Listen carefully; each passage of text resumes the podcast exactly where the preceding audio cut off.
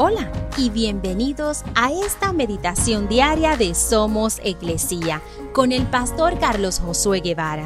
Mi nombre es Magali Méndez y queremos darte las gracias por permitirnos traer esta palabra de bendición a tu vida el día de hoy.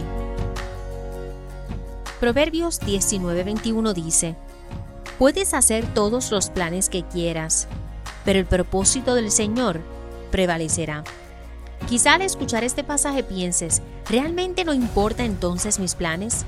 Si al final será la voluntad y los planes de Dios lo que sucede en mi vida. La respuesta es no.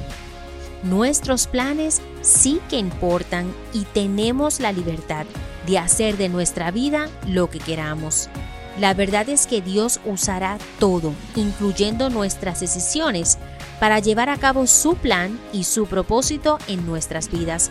El problema es que a veces nuestros planes no necesariamente se alinean con sus planes y por lo mismo experimentamos momentos extensos en situaciones en nuestra vida que no estaban supuestos a pasar, pero que al final Dios los corrige y nos lleva a sus planes y su propósito pero quizá pasamos situaciones dolorosas o que pudimos haber evitado desde el principio.